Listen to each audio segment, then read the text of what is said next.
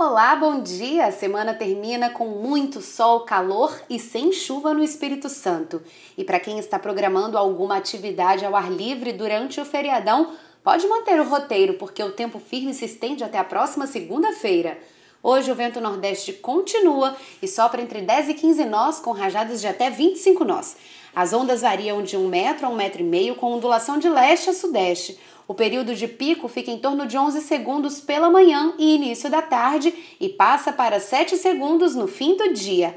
Maré seca às 7 da manhã com 0.2 e cheia a 1h15 da tarde com 1.3.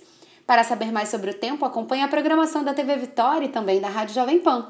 Bom fim de semana e até amanhã!